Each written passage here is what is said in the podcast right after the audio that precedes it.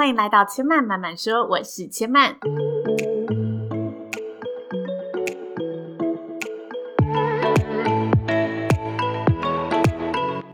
目前频道在 iTunes Store、Spotify、Google Podcast 都听得到。喜欢的朋友，欢迎帮千嫚订阅并留言评论，让更多人可以认识千嫚慢慢说喽。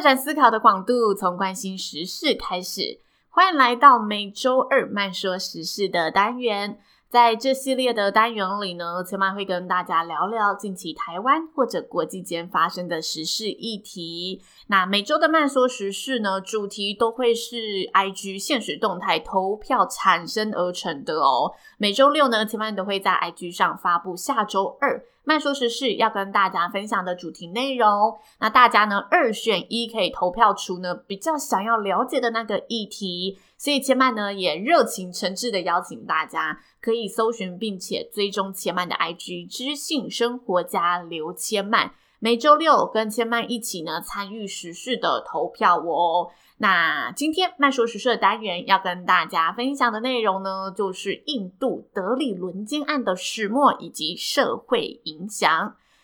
在二零二零年三月二十号，也就是上周五，印度一起缠讼七年多的德里轮奸案正式将四名罪犯呢执行绞刑处决。行刑的同时呢，监狱外还有小规模的庆祝活动，庆祝呢这一起当初震惊社会国际的案件终于得到了正义的伸张。今天的节目呢，千嫚会借由这则时事带大家呢回到过去，了解德里轮奸案的始末，同时呢跟大家聊聊这个事件对于印度女性所带来的一些影响。印度呢又被称为强奸之都，因为印度呢受父权至上、种族制度等种种传统文化的影响。强奸案呢，在印度可以说是层出不穷。那在许多相关的媒体报道当中，我们都可以看到，当有记者呢在街头采访男性时，男性可能会说出一些诶，我们听起来觉得有点匪夷所思的话，像是他们会表明，女性呢在晚上就应该留在家里头，外出的时候就应该穿着长裤。如果他们穿着短裙、牛仔裤上街，晚上还在街道啰啰嗦的话，被男性抢劫也都是女性的错，因为女生她们自己不守妇道，没有好好的保护自己。毕竟一个铜板拍不响，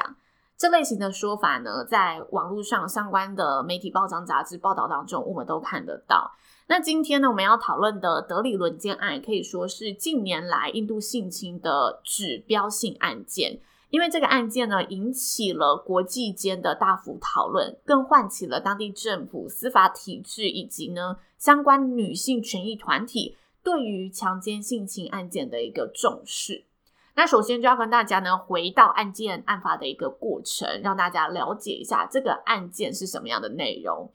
案件发生于二零一二年的十二月十六号。一名二十三岁的女医学实习生，她叫呢 Jyoti Singh Pandey，大约晚上九点三十分，跟男朋友呢从电影院搭公车回家时，遭到了六名男子攻击性侵。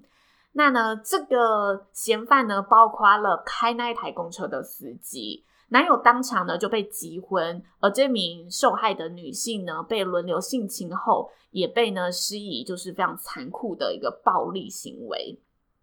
整体的施暴过程真的相当的残忍。千嫚呢有去详细的做了一下功课，也跟大家分享一下。如果大家觉得这一段有点血腥的话，可以直接跳过。据警方的调查报告指出。这个男朋友呢，跟这个嗯女性受害者 Judy 都是被铁棒击昏的。那 Judy 被铁棒击昏之后，就被扒光所有的衣物。当时呢，除了人遭到性侵之害，六名罪犯更残忍的将这个铁棒呢插入被害人的阴道跟肛门里，让这个被害的女性的腹部、肠子还有生殖器都受到严重的穿刺受损。其中呢，有一名罪犯，他是未成年的罪犯，他更徒手用自己的手深入了这个被害人的阴道里，将被害人的小肠从阴道内穿刺的伤口中拉出体外，整整对这个被害的女性施暴持续一个小时，手法真的相当的冷血残酷。那在最后呢，六名罪犯更将两名被害人扔出车外，试图用车碾毙两人。首先在最后一刻，Judy 的男朋友呢，及时将 Judy 从车轮下拉开，逃过了现场被碾毙的一劫。而两名被害人在十一点左右，案发是九点半嘛，他在十一点左右呢被路人发现了，那 Judy 她男朋友就被送往医院。但是这名女性呢被送往医院之后，因为她身上真的有太多的伤口，同时她的那一些小肠等等都是露出于体外的，生命是非常的微弱的。她随即被插上了呼吸工具。几天后，印度政府呢出动飞机将 Judy 送往医疗呢比较好的新加坡进行了嗯相关的诊治，但多日后，Judy 仍宣告不治死亡。案发隔天，警方就找到了六名嫌犯犯案的车辆，随后也找到了当时罪犯用的铁棒。这个铁棒竟然是汽车当中千斤顶的配件，真的非常非常的残酷。那六名嫌犯呢，分别是三十五岁的公车司机，以及司机的哥哥，还有健身教练助理，以及水果摊贩的商人，还有公车。里面的清洁员以及那一名未成年、年仅十七岁的少年，这六名罪犯最后被逮捕之后，十七岁的少年呢是最先被处刑的，因为他是未成年的法律，他被判处三年的徒刑，在少年的教养所中服刑。其实他二零一五年就获释了，但他。被释放出来之后，仍引起就是嗯当地的一些民众相当不满，觉得他犯下了这么大的罪过，怎么可以因为他是未成年就被处以这么轻的一个刑罚？但是因为后来他要被释放的那一年，就是有人去请愿等等，想要继续让他受到一些惩罚，但是当地的政府并没有相关的法律可以制裁未成年的一个性侵案，所以嗯后续的法律也有在拟定要。对这些未成年的犯案者有多一点的法律上的制裁，那就是六名嫌犯当中，其中一名未成年的罪犯被处以的刑罚，而其他五名罪犯呢，则是以印度的成人法律进行审理。其中的公车司机呢，在二零一三年的三月十一日，案件还在审理的过程当中，他就在监狱里上吊自杀。那这个自杀案件也引发了一些争议，因为虽然警方公布呢，他是自杀的一个结案的案件，但司机的亲属呢都称司机当时的手部状况、身体状况有一些伤口，根本没有办法有自杀的力量，所以一定是他人杀害了这个公车司机，这是亲友们提出的一个反驳的点，但是最后还是是被警方以一个自杀的方式结案。那这个案件爆发之后呢，也引发了国际间对于印度社会的关注，同时也引发了印度女性的愤怒。因此，在案件发生之后，也有相关的公众抗议事件在印度的各个角落发生。抗议者呢，将受害的女学生 Judy 化名为 Nirbaya，意思呢为印度语当中的无所畏惧。那他以这个化名呢，象征着女性在面对性侵、强奸的案件的时候，都应该要无所畏惧。抗议者除了在网络上将社群的个人图像换为一个黑色的圆点符号，表示他们加入这一起事件的抗议之外，也有呢数以万计的网民在网络上签署请愿书抗议。而在被害者去世之后呢，抗议的活动仍不断的在印度各地发生，许多民众都是手持着白色蜡烛，身穿的黑色衣服，嘴上贴着黑色的布，走上街头，要求呢为这一名女生呢来伸张正义。那以上是整起案件的一个重要历程引发的事件，接下来要跟大家分享这个案件对于印度社会所造成的实际影响。那在这个呢，Nirbhaya 的事件之后，因为相关的公众抗议和国际界的人权关注，印度政府呢也对相关的性侵法律进行了一个调整跟修改，包括稍早跟大家提到的，对于未成年发生性侵案件，是不是要有更大的一个约束跟制裁？那各地政府呢，也纷纷宣布了不同的措施，包括了设立二十四小时的报案电话，提供给这些受害女性，并且这些报案电话会直接由国家警察直接受理，让这个妇女呢有应当的一个投诉的一个管道。因为在印度呢，就是父权制度之下，其实有些嗯、性侵的报案呢，被警方收到之后是会被吃下来的，所以他交由国家警察呢，是让妇女有更深一层的保障。同时呢，并检验设立审理相关的案件程序，就是让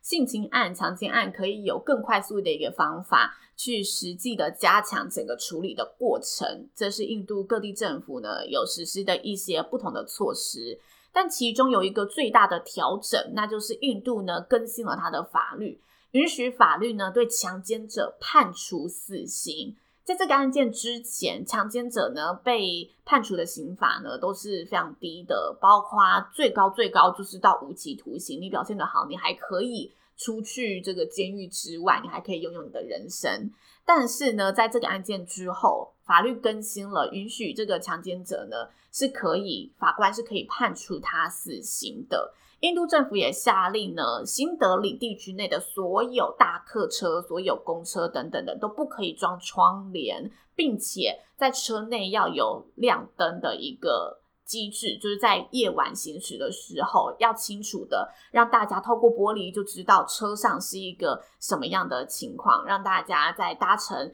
大众运输的时候可以有更深一层的保障。